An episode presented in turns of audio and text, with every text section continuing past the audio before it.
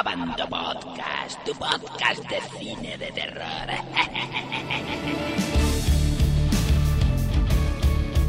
Bienvenidos a Bando Movieros a un nuevo Abando Podcast.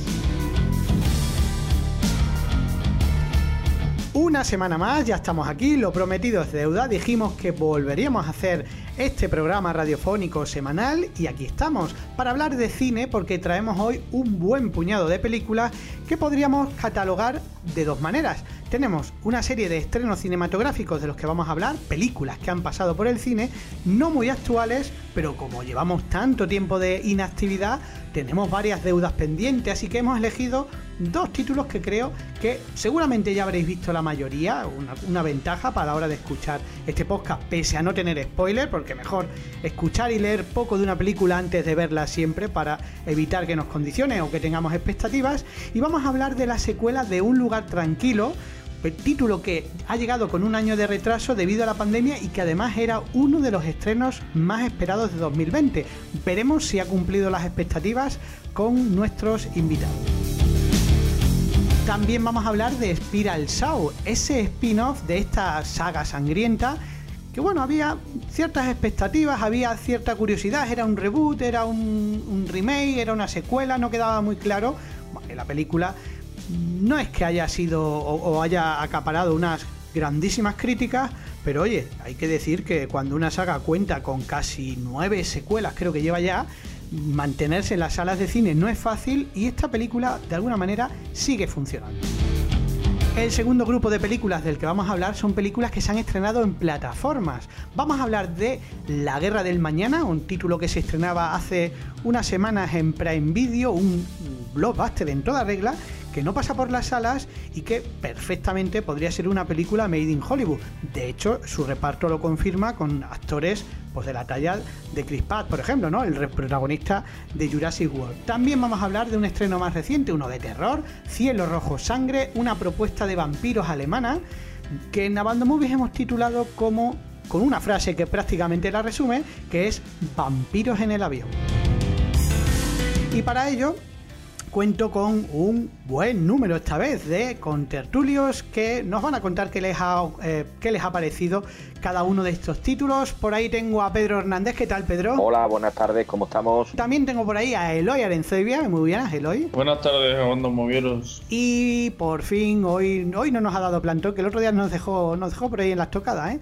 Tengo por ahí a Don Taito. Muy buenas, ahí. Buenas tardes, compañeros, y a todos los Bando Movieros de todo el mundo que nos esté escuchando. Venga, pues vamos a la carga y empezamos ya.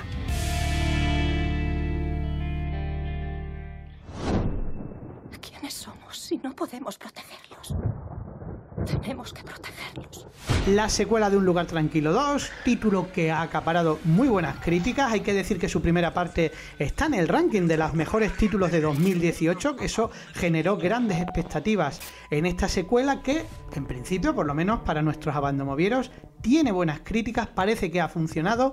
Vamos a ver qué opinan los demás. Voy a empezar, bueno, Taito creo que no lo ha visto, ¿no? Con lo cual, eh, como no vamos a spoilear nada, bueno, pues Tai te quedas ahí un poquito arrinconado, ¿vale, cariño? Vale, guapo. Venga, pues vamos con, vamos con Pedro. Pedro, ¿qué te ha parecido la secuela de Un lugar tranquilo? Bueno, pues eh, fíjate que yo esta película, la primera parte, la vi un poquillo antes de la pandemia, porque antes de saltar la pandemia fue cuando se estrenó Un lugar tranquilo. Y una película, la primera, que me pareció muy sorprendente, porque apenas se hablaba nada, muy poquito diálogo y se intuía todo.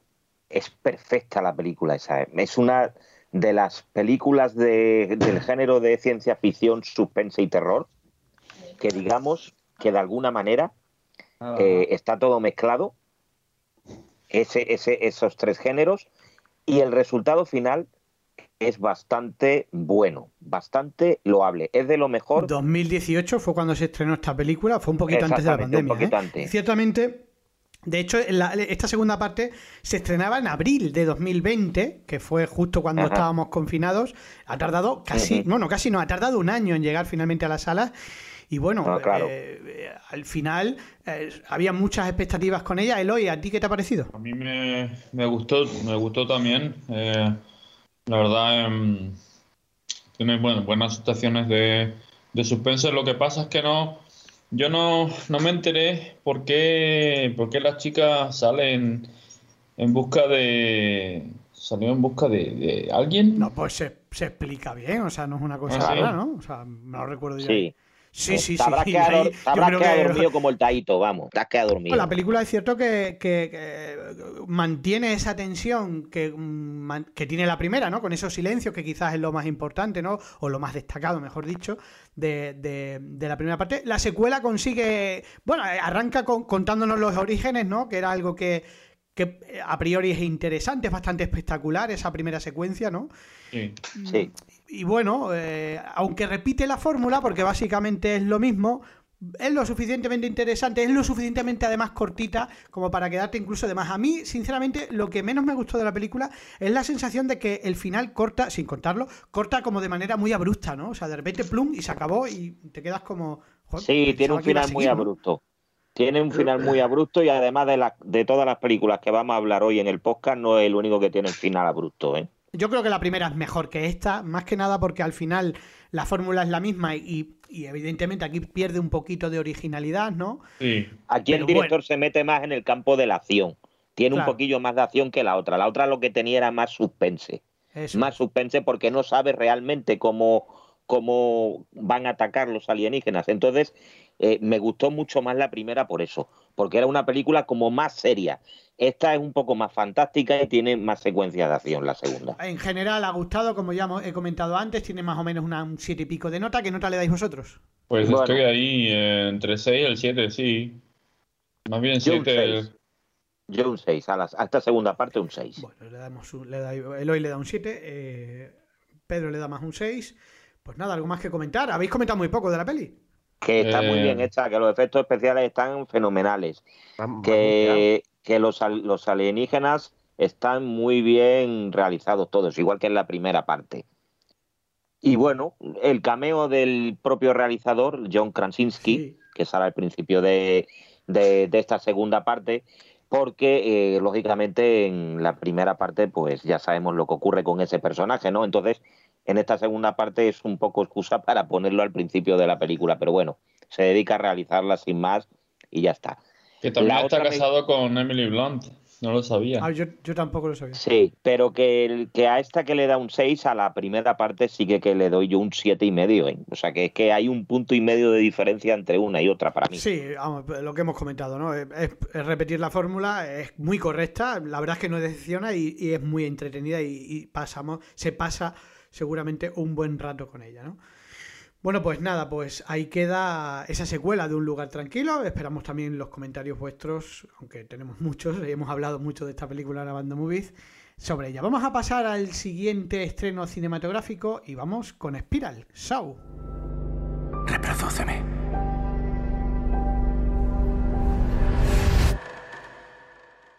Hola, Inspector Banks. ¿Sabe dónde están sus agentes?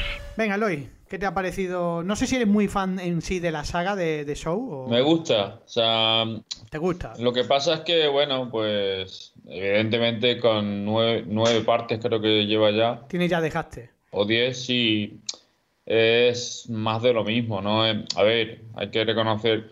Yo, para empezar, consideraría que esta es una secuela. La considero una secuela, no es ni spin-off ni nada. El tío está copiando a, a, um, ¿cómo se llama? Jigsaw. Sí, lo que pasa que hay que decir también que mm, se podría considerar un spin-off en el sentido de que no tiene nada que ver con la trama principal de la saga, ¿no? Por eso, bueno, presentarla como un spin-off que es como algo aparte, ¿no? Pues bueno, tampoco está mal dicho. Sí, secuela, spin-off, creo que ambas categorías podrían, podrían colar. ¿Qué te, parece, ¿Qué te ha parecido esta nueva propuesta? Lo que pasa es que Chris Rock me, pare- me pareció sobreactuado. ¿Qué manía le tiene la gente a este actor? Horrible. No, no, horrible. no es. A ver, que, que en otras películas no es que sea mi a- uno de mis actores favoritos, ni recuerdo ni tengo ahora mismo en mente una película que resalte de su filmografía, pero, pero en esta película en concreto me parece sobreactuado. Es que este, este Chris Rock, pues que vamos, es que como actor, pues eso, es lo que es también, ¿no? Pero es que voy a decir una cosa. Yo esta la he visto, no la he visto doblada, porque yo, tú sabes que yo le, Pablo, que yo le echo mucho la culpa muchas veces al doblaje, pero es que esta la he visto en VO y, y yo, y yo creo que es todavía más insoportable, o sea que es que no, no, no, no lo sé. Y un Samuel L. Jackson también ahí un poco desdibujado, ¿eh? Más que desdibujado es la Cogido frase, con pinza, no, que la frase es pinza. ¿qué coño pinta aquí Samuel L. Jackson? Los asesinatos están muy bien hechos, está muy bien coreografiado todas esas escenas, sobre todo la, Sí. la, la primera que es la del tren, que esa está muy bien hecha, Ah, pero sí, esa la, está muy del, bien, esa está muy bien. La del metro, pero, Sí. pero, pero, Las, las trampas es más de lo más de lo mismo, o sea, son mm, trampas original, al- originales. Entonces, por eso digo que yo qué sé, me parece una, una muy parecida a una secuela. ahora que decía Aloy que eran nueve o diez partes, yo he visto las tres primeras y esta última. No he visto ni la cuatro, ni la cinco, ni la seis, Yo- ni la siete, ni la ocho, ni nada de eso. Yo que- todas. porque ya, porque ya dejé, de interesarme por ello. La primera tiene el factor sorpresa porque tú no sabes realmente qué es eso, lo que está pasando, ¿no? Es como la película del cubo, ¿no? Cuando se empieza a mover el cubo porque hay seis personas ahí metidas, o la del hoyo, esta que hemos comentado en podcast anteriores, ¿no? Esa película española con la plataforma para arriba y para abajo que tú no sabes realmente por qué es eso. Pero es que esta última, la de espiral, esta, es un poco previsible, ¿eh? Más o menos te vas intuyendo ya de por dónde va a ir la cosa. Y en las otras no. Yo sí que he visto la mayoría, yo, bueno, la mayoría no, he visto todas y a esta peli le han dado mucha cera, o sea, eh, le han dado mucha caña, por lo menos en la Band Movies ha habido mucha gente y a mí no me ha parecido tan mala, me parece una película, hombre, que no está al nivel de las primeras entregas de Show, que son las buenas, es una saga, una, una franquicia que ha ido sin duda de más a menos, muy a menos, porque las últimas son flojísimas. Y esta, pues bueno, es una película que intenta cambiar el chip. Tiene como un rollo, mm, por lo menos de ambientación en plan Seven, Muy sombría. muy sombría, Muy busca sombría. un poco ese rollo, pero, pero bueno, o sea, es verdad que es todo, no sé si a vosotros ha pasado, mm, bueno, ya lo ha dicho Pedro, totalmente previsible, ¿no? Que yo creo que es lo peor, lo peor de la película es que no tiene sorpresa alguna. No, no tiene sorpresa ninguna. Y además tiene lo mismo que la de Un lugar tranquilo 2. Un final muy abrupto, ¿eh? Con los títulos de crédito ahí, ¡pum! puesto de repente, sin que, eh, que te quedas así un poco de piedra como diciendo, falta aquí algo, me falta aquí alguna cena. Claro, y un pero final ¿sabes? también muy abrupto. Sa- ¿Sabes por qué? Porque normalmente las entregas de Saw acaban así, pero con un final Ah. muy, impact- muy impactante. Y aquí el problema es que yo creo que como el final no impacta porque es que todo el mundo se lo ve venir, pues claro, da la sensación encima de que te quedas como, y, ah, ya está. Y, y- y es sin duda lo peor, creo que de la película. Yo, una cosa que, que no he mencionado es. eh, hay una conexión. Es inevitable establecer una conexión con lo que está pasando hoy día con, con las policías, ¿no? Eh, en Estados Unidos en concreto. Bueno, ¿qué nota le dais? Si no queréis añadirle nada más, Eloy. Yo le doy un 6. Un 6. ¿Y tú, Pedro? Cinco. Le das un 5. A prueba, por lo menos a prueba, ¿no? Sí, por lo menos por lo entretenida que está. Y se agradece que solamente dure 90 minutos. Bueno, pues pasamos a. Bueno, no sé si Taito quiere decir algo. ¿Tú eres fan de la saga? Yo las he visto todas menos, menos esta. Y la verdad es que para mí las, son las tres, cuatro primeras. Luego ya, bueno, para entretener y picar el. quitarte el picadillo, el gusanillo de, de las muertes, el morbo, ¿no? A ver cuál es más bruto. Vamos, siempre- es lo que siempre he dicho. Que es una saga que para. Para satisfacer tus deseos de, de matar y no puedes por culpa de las leyes. Yo recuerdo, recuerdo una, recuerdo una de las escenas, Taito, yo creo que creo que era la segunda, a lo mejor la tercera, me estoy equivocado. La del de cerdo. La, jeringa- la de las jeringuillas en el baño. macho. Esa es la segunda, La creo. segunda. Esa es la segunda. Yo Y es la- que, madre No, mía, que sí. se me ponen los pelos de punta. Yo la peor, escena, la peor escena, quitando esa, la que tiran a la tía en, la- en las jeringuillas, ¿no? Esa es la segunda. Sí, Sí, Eh, sí, la en la segunda. tercera, si no recuerdo mal, es la escena de, del tío que empiezan a meter cerdos podridos en una, en una trituradora y lo van duchando, que era un juez o no sé qué. Sí, sí, Eso me acuerdo que la vi en el cine y acababa de, des- acababa de, de cenar, habíamos ido con unos amigos, un Burger King, y con lo cual en esa escena estuve a punto de salir al baño a vomitar. Eh, yo creo que es de los peores momentos que he pasado yo en el. Muy burra. La verdad es que ah, eh, siempre busca ese puntito más en la saga, ¿no?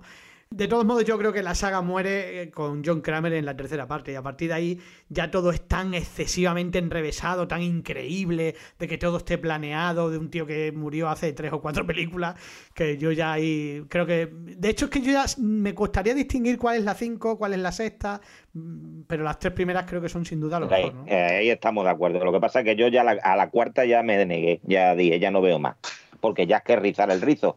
Es como las películas estas de Depredador, que tú sabes que progresivamente se van todas para abajo. Sí. Pues vamos, la, la última Ma- de la marinera, ¿eh? Ma- La última, igual, que, igual que todas las sagas de terror. eh, Viernes 13, eh, Halloween, todas acaban decayendo. Sí lo que es inevitable. La única que me, que me gustó así, que no ha decaído, pero porque al más o menos tenía un guion sólido desde el principio hasta la última, son las de Screen. Bueno, bueno, pero es que también son pocas. Bueno, son cuatro partes, tampoco son tan Son pocas. cuatro, son cuatro, son cuatro. Bueno, sí. A Pero ver, es que las demás yo nada. es lo que digo, que, que muy pocas sagas como esta llega a una novena. Creo que es la novena, sí puede ser, ¿no? Porque está la siete, la ocho, sí. Es la novena entrega. Hombre, yo creo que tiene mucho mérito, ¿eh? Y sobre todo mm, funcionando en taquilla, porque sí, hay sagas que luego ya tiran del mercado doméstico, aguantan ahí.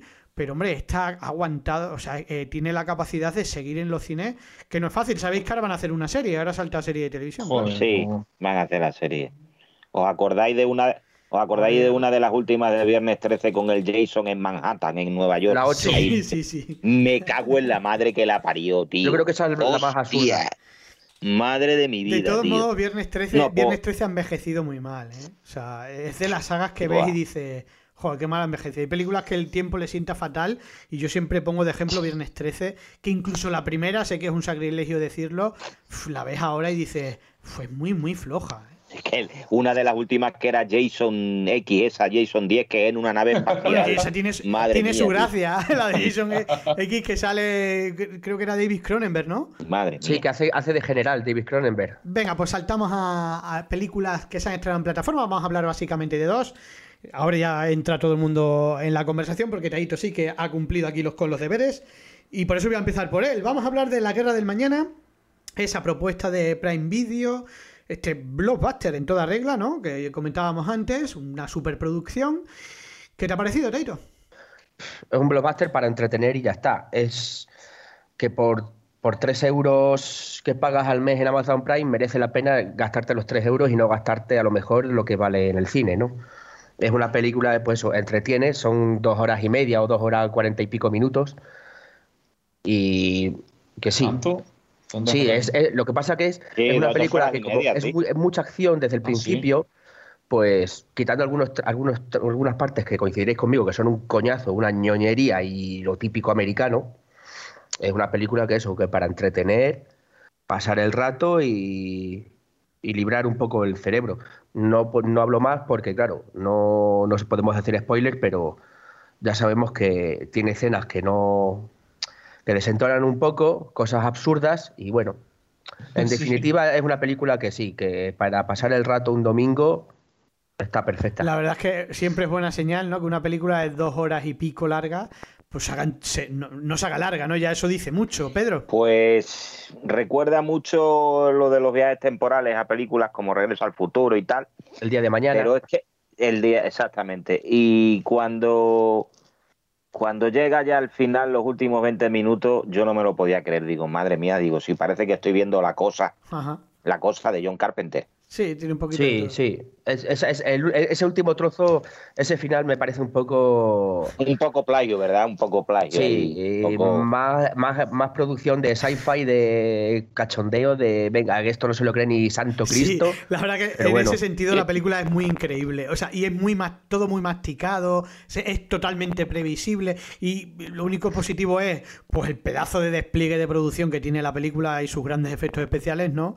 Y Visualmente, y técnicamente es, es brutal. Es brutal, exactamente. Y, y el ritmo, que al final consigue ser, pues eso, un, un producto que con unas palomitas, pues se disfruta mucho, pero que, que ya está, ¿no? Que no tiene muchas más propiedades. ¿no? Es que no, no, no da para mucho más la película, la verdad. No, no, es- y además lo que dice Taito, se alarga demasiado. Tiene unas partes por el centro muy aburridas, ¿eh?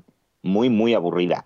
A ver, pero es que no todo puede ser eh, acción. eh, hay algunas No, escenas claro, en las pero que... sé que, El problema es que una cosa que se cuenta bien en 90 o 105 minutos el hoy, pues se, va- se te va a 150.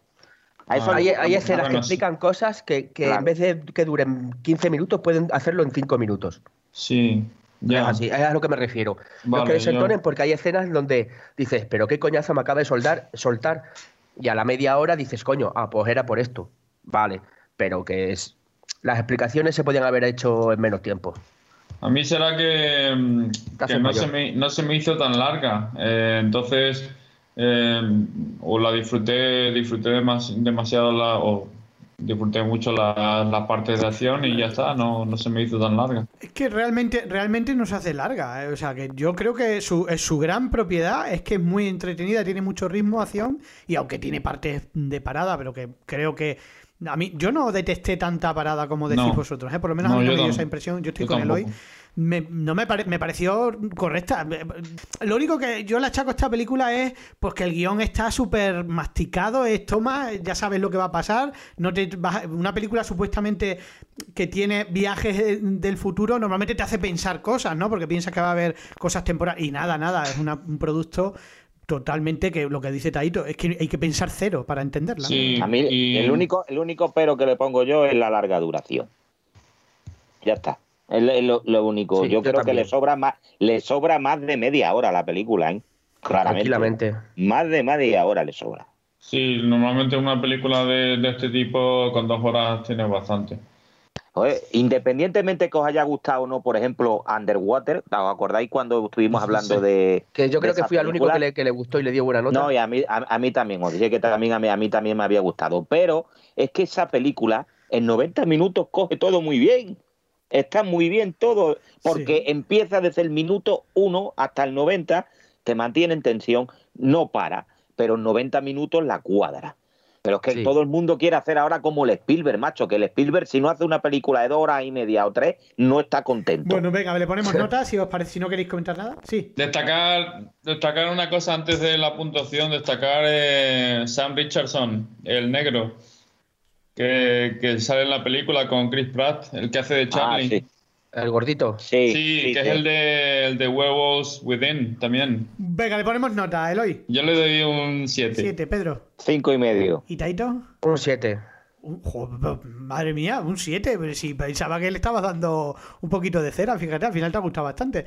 No, a mí me. A ver, bastante. A ver, eh, es que vas a ver lo que vas a ver: una película de acción, un supuesto viaje en el tiempo, una lucha de seres humanos contra seres extraterrestres y punto. Y es que no hay más. Y, y la película te da lo que, lo que te promete: entretenimiento durante esos minutos, quitando las partes absurdas o tal que podamos criticar, pero tampoco hay que ser un abuelo cebolleta como Pedro, que siempre es igual.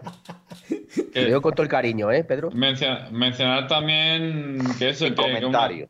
una, una, una de las cosas que, que me llama la atención es, es el, el detalle de, mm, de cuando aterrizan lo- la gente en el, en el futuro. Que La aterrizan. primera cena, ¿no? Del, No, cuando, cuando Sí, que aterrizan. aterrizan al aire donde caigan, ¿no? Claro, claro. Sí, digo- está muy bien. y digo, algunos se matan No, por y ahí. algunos se matan, o sea que, que sí es así. Sí. Sí es así. O sea que. Bueno, pues queda, queda ahí esa propuesta de, de Amazon Prime. Son títulos que yo creo que se agradecen, lo que decía un poco Eloy. Uy, Eloy no, lo decía Taito. De que, oye, ya que tienes una suscripción, pues de vez en cuando una película de estas que cuesta muchos millones, porque son grandes producciones y que perfectamente podíamos ver en el cine, bueno, pues que se vean en la plataforma, siempre es de agradecer. Pasamos a otra plataforma, ahora sí nos vamos a cine de terror puro y duro, porque vamos a hablar de Cielo Rojo Sangre.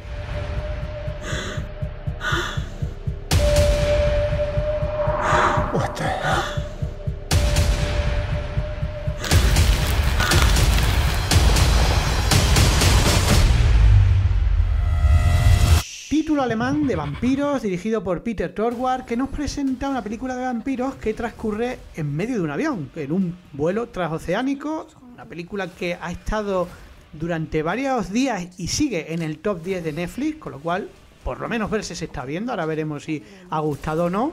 Una película que quizás puede ser larga, si la anterior es larga, yo creo que esta, yo creo que a esta sí que le sobran minutos, particularmente Pero venga, eh, Pedro, ¿qué te ha parecido esta propuesta alemana? Que a propuestas alemanas a veces no tenemos tantas, ¿no? Es una coproducción, sí, entre Alemania y la República Checa. Y además, yo creo, el otro día lo dije en el, en el podcast, y además con vosotros siempre lo he hablado, que las producciones que suele hacer eh, Netflix de eh, europeas, no americanas, es decir, películas europeas, como todas estas últimas que hemos visto en el último año de Polonia, de Austria, las europeas mm, me causan una sensación mucho más agradable que, que las norteamericanas.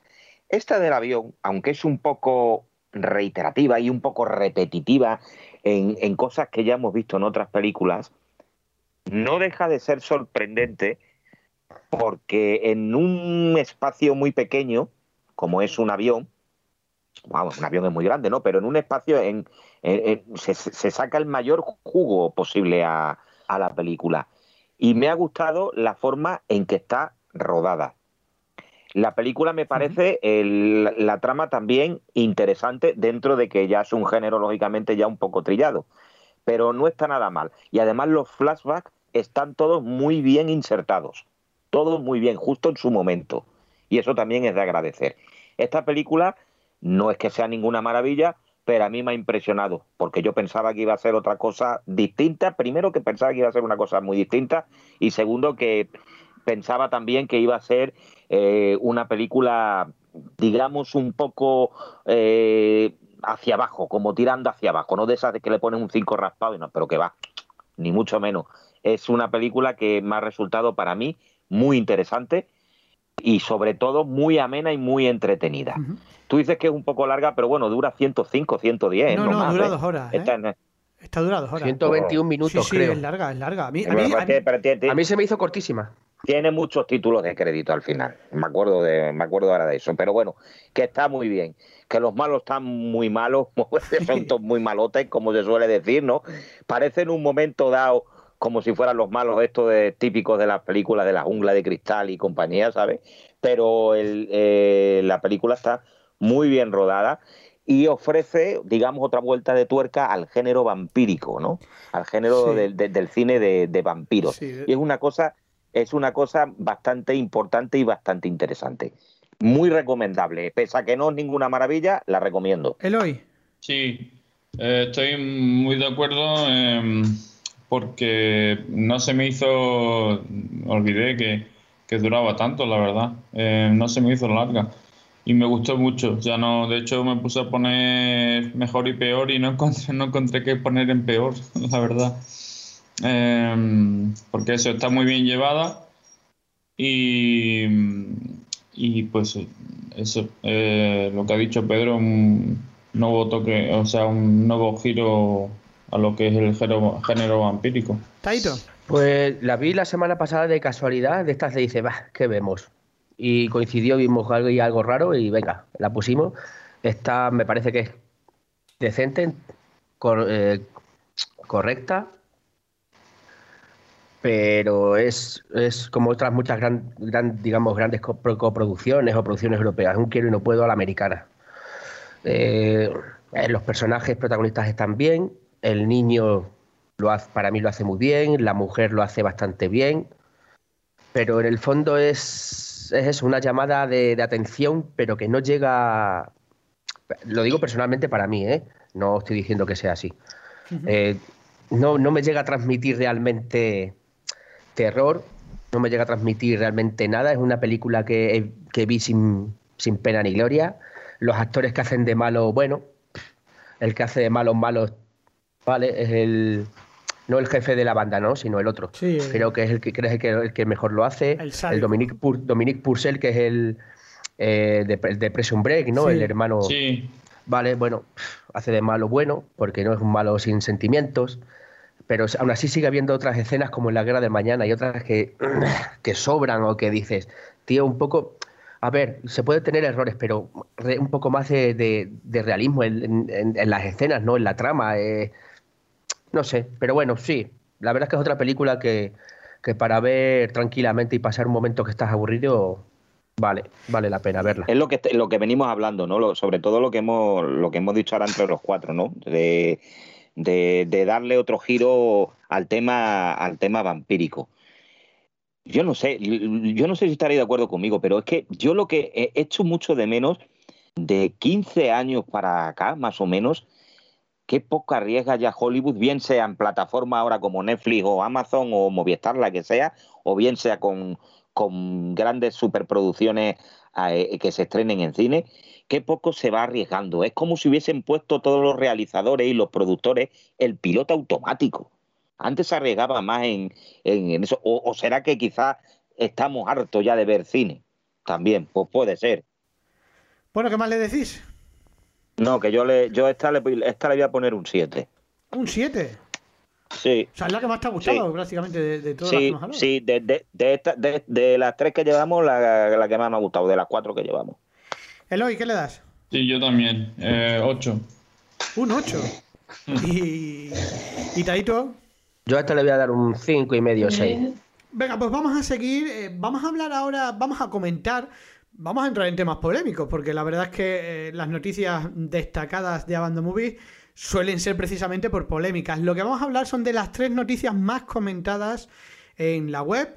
Mm, quizás os debería haber avisado porque la primera, la primera de la que vamos a hablar es un tráiler y si no lo habéis visto creo que poco vais a poder comentar, y es el lanzamiento del nuevo tráiler de Cazafantasmas Más allá.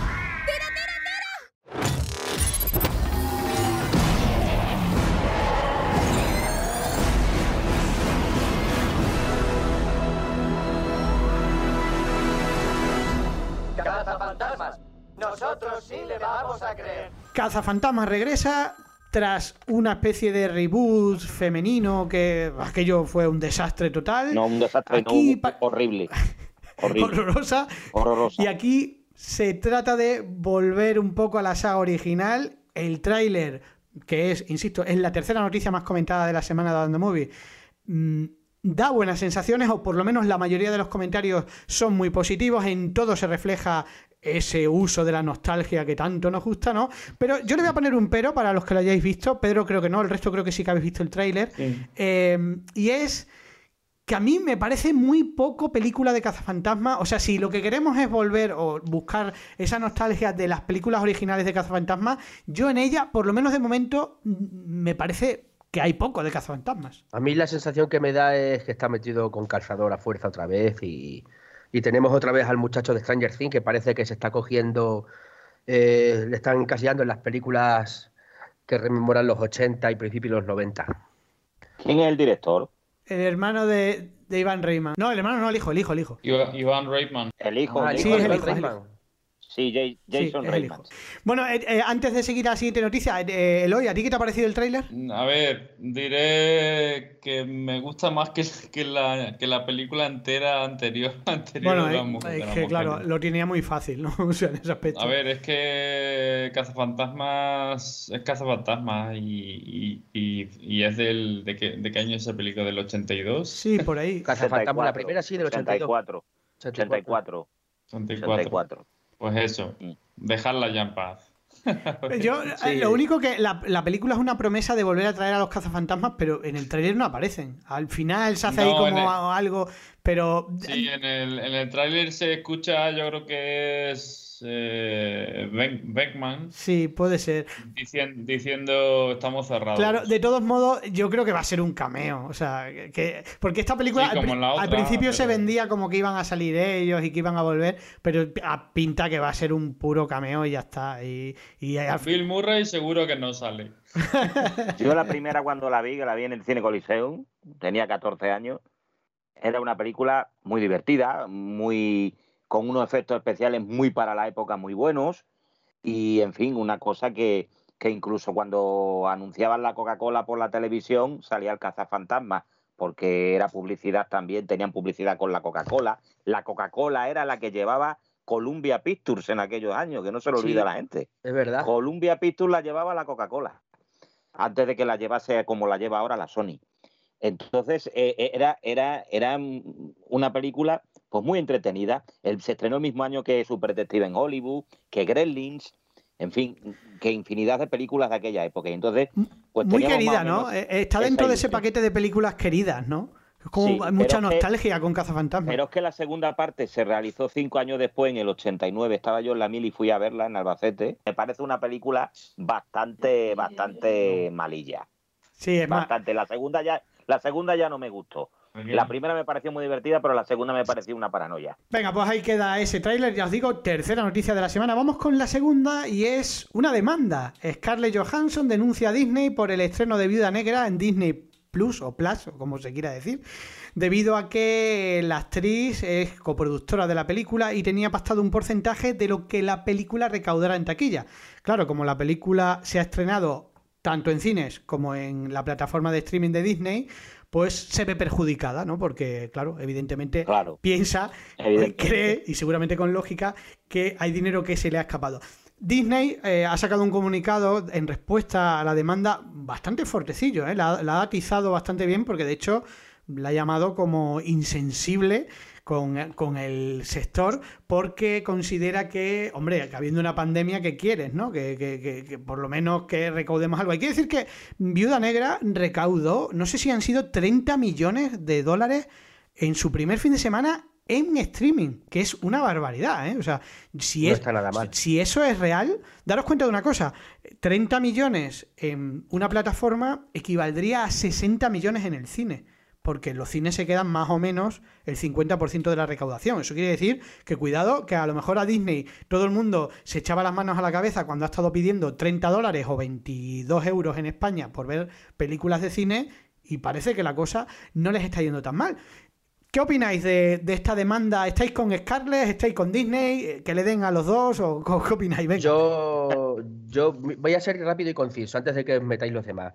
Me parece de puta madre lo que ha hecho Scarlett Johansson y que le den por culo al ratón y me voy a, y me voy a seguir callando porque entonces iba, iba- ibas a tener problemas con el podcast. Hay una Porque animas ya sabes- versión, ya- hay una, se lee en los comentarios, ¿eh? O sea, si esta, esta noticia tiene casi, no, tiene más de medio centenar de comentarios y se nota una animadversión bastante importante contra Disney porque los comentarios atizan muchísimo a este estudio. Es sencillo, es sencillo, es negocio, es una empresa y es negocio y sacar dinero. Me parece muy bien, pero esto es igual como si fuera eh, Microsoft, como si fuera Apple o grandes grandes monopolios que da igual. Te- in- hay que insultarles ya y a tomar por culo.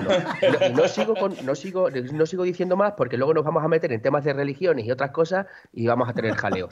Pero me parece cojonudo que, que me parece muy bien que digan, no, es que la pandemia, es que los cines, mis cojones, ¿sabes? Mis cojones, eso es ahorrarse lo que se tengan que ahorrar en, en llevar películas a un sitio, a otro, o Eh, un puto pendrive.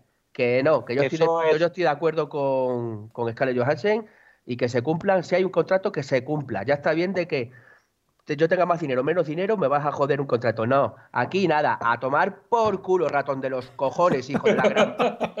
Oye, oye, oye, venga. Eso- eh, Pedro, es que me- Eso me- está me pasando-. Eso que está diciendo Taito, que además tiene razón, está pasando ahora aquí en Europa con el fútbol.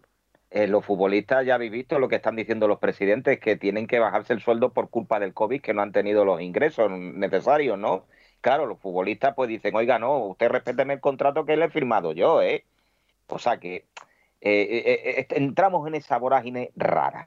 ¿Os acordáis de Batman, de Tim Burton? sí. Sí, cuando, sí. Jack, Ni- cuando Jack Nicholson di- eh, no se ponía de acuerdo la Warner con Jack Nicholson porque Jack Nicholson pedía mucho dinero y Jack Nicholson dijo, mira, vale, yo no voy a cobrar nada por trabajar en esta película, pero me voy a llevar X, que no sé cuánto sería, de porcentaje de lo que se saque en taquilla. Y como fue un gran éxito, ganó mucho más que lo que le pagaban por la película. Pero porque O Jack sea, Nicholson que- no, no era, no era tonto y, sab- y sabía que iba, No, iba, claro, iba- pues por iba- eso, eh, por, por- por eso te digo que, que- que- que hay que respetar siempre lo que, lo que se firmó. Y Jack Nicholson en ese momento firmó eso.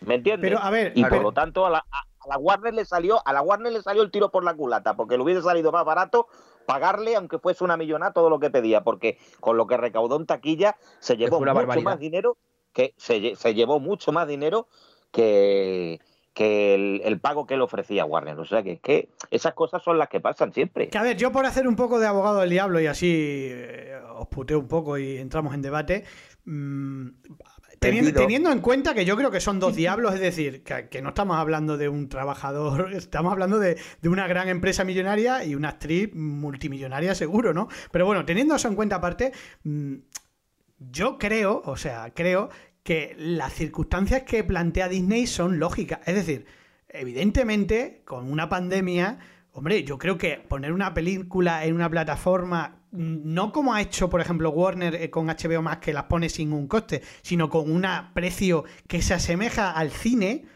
Algunos diréis que es superior, claro, es superior si la ve una persona, pero si la ven cuatro, pues más o menos está en el cine. Mm, yo creo que Disney lo que debería haber hecho es darle un porcentaje de lo que recaude en streaming, eh, acorde a lo que iba en cine, y yo no me parece un disparate. Eh, la acción en sí, ¿eh? o sea, lo de estrenar la película a la vez en un lado o en otro, puesto que está demostrado y se está viendo estreno tras estreno, que todavía hay mucha gente que no quiere ir al cine. Sí, yo, yo con eso estoy de acuerdo contigo, pero es lo que tú dices. Si no, no voy a sacar más taquilla de, de lo que es el cine en sí, coño pues damos un, porte, un porcentaje de lo que de lo que la gente está pagando en, el, en la plataforma. Sí, eso sí. O sea, en eso estoy de acuerdo. Un dineral. Que vale, que, esta tía, esta tía, esta tiene, tiene perras para comprarse compresas de, de oro. Hay que ser claros. Pero coño, los negocios son los negocios, tanto por un lado como para otro, ¿no? Disney, ya está, ya está bien que Disney se, está comprando todo. Bueno, que no tiene culpa Disney. La, la culpa lo tienen los demás por dejarse embaucar. Pero vamos, es que nos estamos quedando sin nada. Yo, por ejemplo, estaba viendo, volviendo a, ver otra vez, a revisionar la serie de Expediente X, por circunstancias no he podido verla y de un día para otro, venga, que se quita porque como la ha comprado Disney y la Fox, ya no puedo ver Expediente X, ¿sabes? Es que es una obligación que me están haciendo de, si quieres, te follo el culo. Si no, nada. Pues no me da la gana, tío. ¿Qué quieres que te diga? Estoy un poco harto de eso, macho. Eloy, ¿tú qué opinas? Yo, sinceramente, si me puedo mantener al margen, porque a mí estas cuestiones, la verdad, no sé. Eh, que, que, veo comprensible la, queja, la verdad, y, que siga adelante con, con ello. Eh, los contratos están hechos para algo. Pero... Yo la última vez, la última vez que estuve en, en Londres, eh, que creo que fue en el 2010, estaban estrenando, Pablo, la, la, Disney, la película esta de Tim Burton de Alicia en el País de las Maravillas. ¿Sabes cuál es? la de Johnny Depp, esta que es sombrero loco y tal. Y había cines, los multicines Odeón, que son eran propiedad, la EMI ya ha desaparecido, pero entonces seguían existiendo la EMI, tenían muchos cines repartidos por todo Londres y tenían todo un cartel puesto que decía que no ponían la película de Disney porque la Disney había eh, resuelto, de alguna manera había hecho una resolución o un decreto ley en el cual se, eh, se hacía a la vez, se estrenaba a la vez en cine que en plataforma digital. Que entonces no había muchas plataformas digitales, pero le llamaban también plataforma digital a un DVD o a un Blu-ray. Se cabrearon tanto los cines, estábamos nosotros allí, estaba yo con unos amigos de vacaciones en, en Londres y, estaban los cines tan cabreados que tenían el cartel que decía que se negaban a exhibir la película Alicia en el País de las Maravillas. y no la pusieron. ¿eh? Ahí da para un debate porque es verdad que el panorama actual de los cines está todo cambiando a una velocidad mm, muy rápida, sobre todo agravado por la pandemia. Con el COVID. Con la pandemia ha precipitado todos estos cambios y daría para un debate que ya hablaremos sobre ese tema, sobre plataformas, sobre la forma en la que va, a quedar, porque yo creo que va a quedar de ver cine, ¿no? Bueno, vamos con la noticia que es la más comentada de la semana. Y ahora sí, una una noticia que no es polémica, porque la, noticia no tiene nada que ver, pero es polémica cada vez que ponemos algo sobre esta nueva película por el contexto, ¿vale? La noticia es que la nueva entrega de Depredador ya tiene título y eh, contará la primera visita de un Predator a la Tierra. El título que se ha elegido es Skull, se va a quedar ese título. Y la polémica gorda viene porque la película, por la sinopsis, por el argumento, viene un poco a lo que, al rollo eh, feminista, ¿vale? Por ahí viene un poco el tiro. Y es que la película eh, cuenta como una joven comanche lucha contra las normas de, pues, de su aldea, de su, de su tribu, mm, para convertirse en una guerrera, porque no le dejan porque es mujer. Entonces, a todo esto aparece un depredador y ella va a ser la que plante cara al Predator. Eso es un poco el lío monumental que hay, porque hay un debate terrible, eh, no la banda movie, eh, digo, en general, en redes, etcétera, entre los que apoyan al feminismo, entre los que no apoyan al feminismo. Debates feos, porque al final acaban, eh, acaban siempre insultos. Yo creo que se debería de poder hablar de estas cosas respetando siempre la opinión del contrario, incluso aunque no nos guste, o incluso a- aunque nos parezca extrema, que a lo mejor es uno de los problemas, pero que al final las dos partes acaban haciendo lo mismo. Unos acaban llamando machistas a, a unos y otros acaban llamando feminazis a otros, ¿vale? Un poco ese es el rollo que hay. Y eso es lo que está pasando con esta noticia, que pasa prácticamente, eh, ahora es uno de los temas, digamos, sociales que hay en todos lados, ¿no? ¿Cómo lo veis vosotros? O sea, sí, ¿no? Y con, con todo el respeto, lógicamente, que hay que tener, tanto en una posición como en otra, ¿eh? O sea, yo creo que, que cada uno puede pensar lo que le dé la gana. Yo cuando vi la, eh, cuando he leído la noticia, esto de no me parece mal que sea una mujer. O sea, estoy leyendo el esto dice una mujer se remonta, bla bla bla bla bla, una mujer con manches.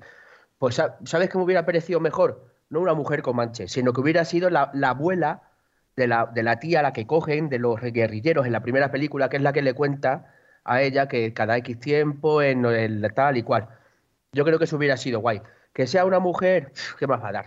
Sí, eh, hay, hay, hay momentos y momentos en que hay que diferenciar el no romper una, una tradición, por muy machista que sea, muy patriarcal, que lo quieran llamar ahora los ofendiditos, a poner, a cambiar un poco.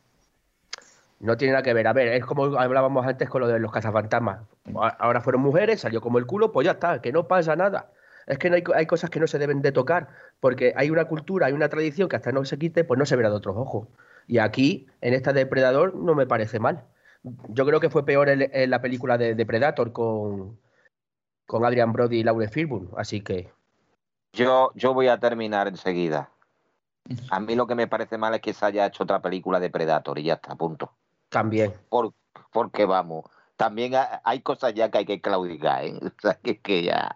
Sí. No me interesa nada, vamos, no me interesa nada, vamos. Eloy. Eh, a ver. mm, La, la, la polémica. Habrá que ver la película, eh, sea como sea, sea de donde sea y sea del género que sea, la, el protagonista o la protagonista. Habrá que ver la película primero. eh, Bueno, también es verdad que es una saga mm, que no ha tenido buenas secuelas. Así es que en general, quitando la primera parte, yo, a mí la segunda no me gustó. que Es que, es la que segunda, esté- con el Danny Glover, el Rubén Blaze y la María Conchita esa pegando saltos por todas partes. Eh, y, ¿Eh? el, di- y el difunto, ¿eh? No te olvides del difunto, que ahora se me ha ido el nombre. Ah, sí, Bill Paxton. Bill Paxton. eh, Bill Paxton, sí. que es de lo mejor sí, de la sale. película.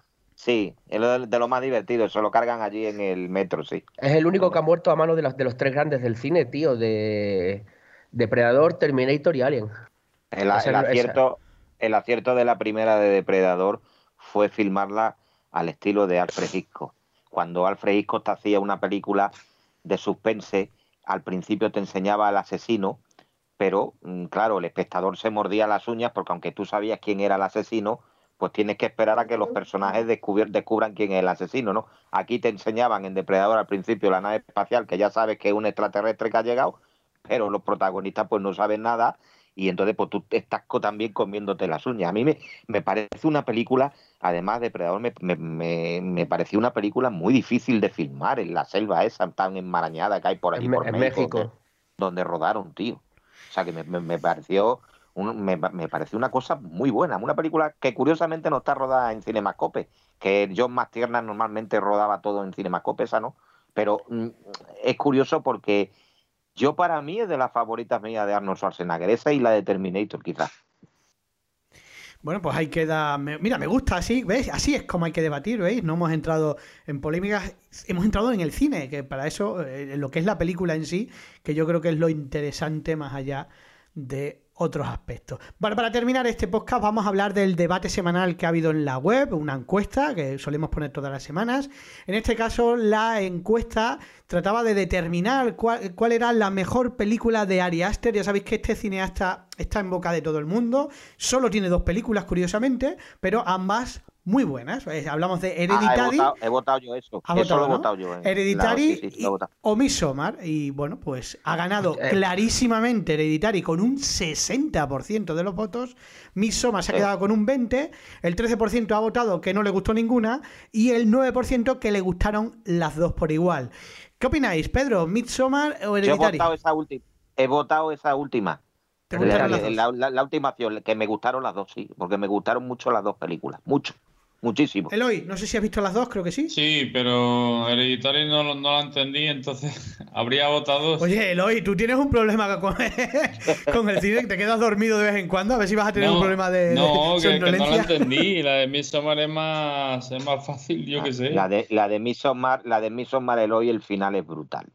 Las dos, las dos películas hablan, hablan Brutal. sobre, sobre sectarismo y ya está. De unos de una manera, otros de otra. Sí, pero yo te- os digo una cosa, yo las, eh, las revisioné para hacer la encuesta y mm, en la segundo visionado te das cuenta de que no son películas tan complicadas como parecen. A mí Hereditario al principio, la primera vez que la vi me pareció una película más rara, pero luego la ves por segunda vez y al final es una película bastante simple. Eh, No es tan difícil de entender, me refiero, porque es lo que estás viendo, o sea, no hay mucho más misterio, igual que tampoco lo hay en Midsommar. No, no hay ninguna. A ver, a lo mejor Hereditaria sí puede dar un poco más a, la confusión, a qué cojones estoy viendo, con perdón. Y Midsommar no. Midsommar, es, aunque sea rara, es directa. Poco a poco, en esa, en esa bellísima imagen de película, porque hay que decir que visualmente es muy bonita, con los colores y todo, muy feliz, muy. Es una contradicción, ¿no? De lo que estamos viendo.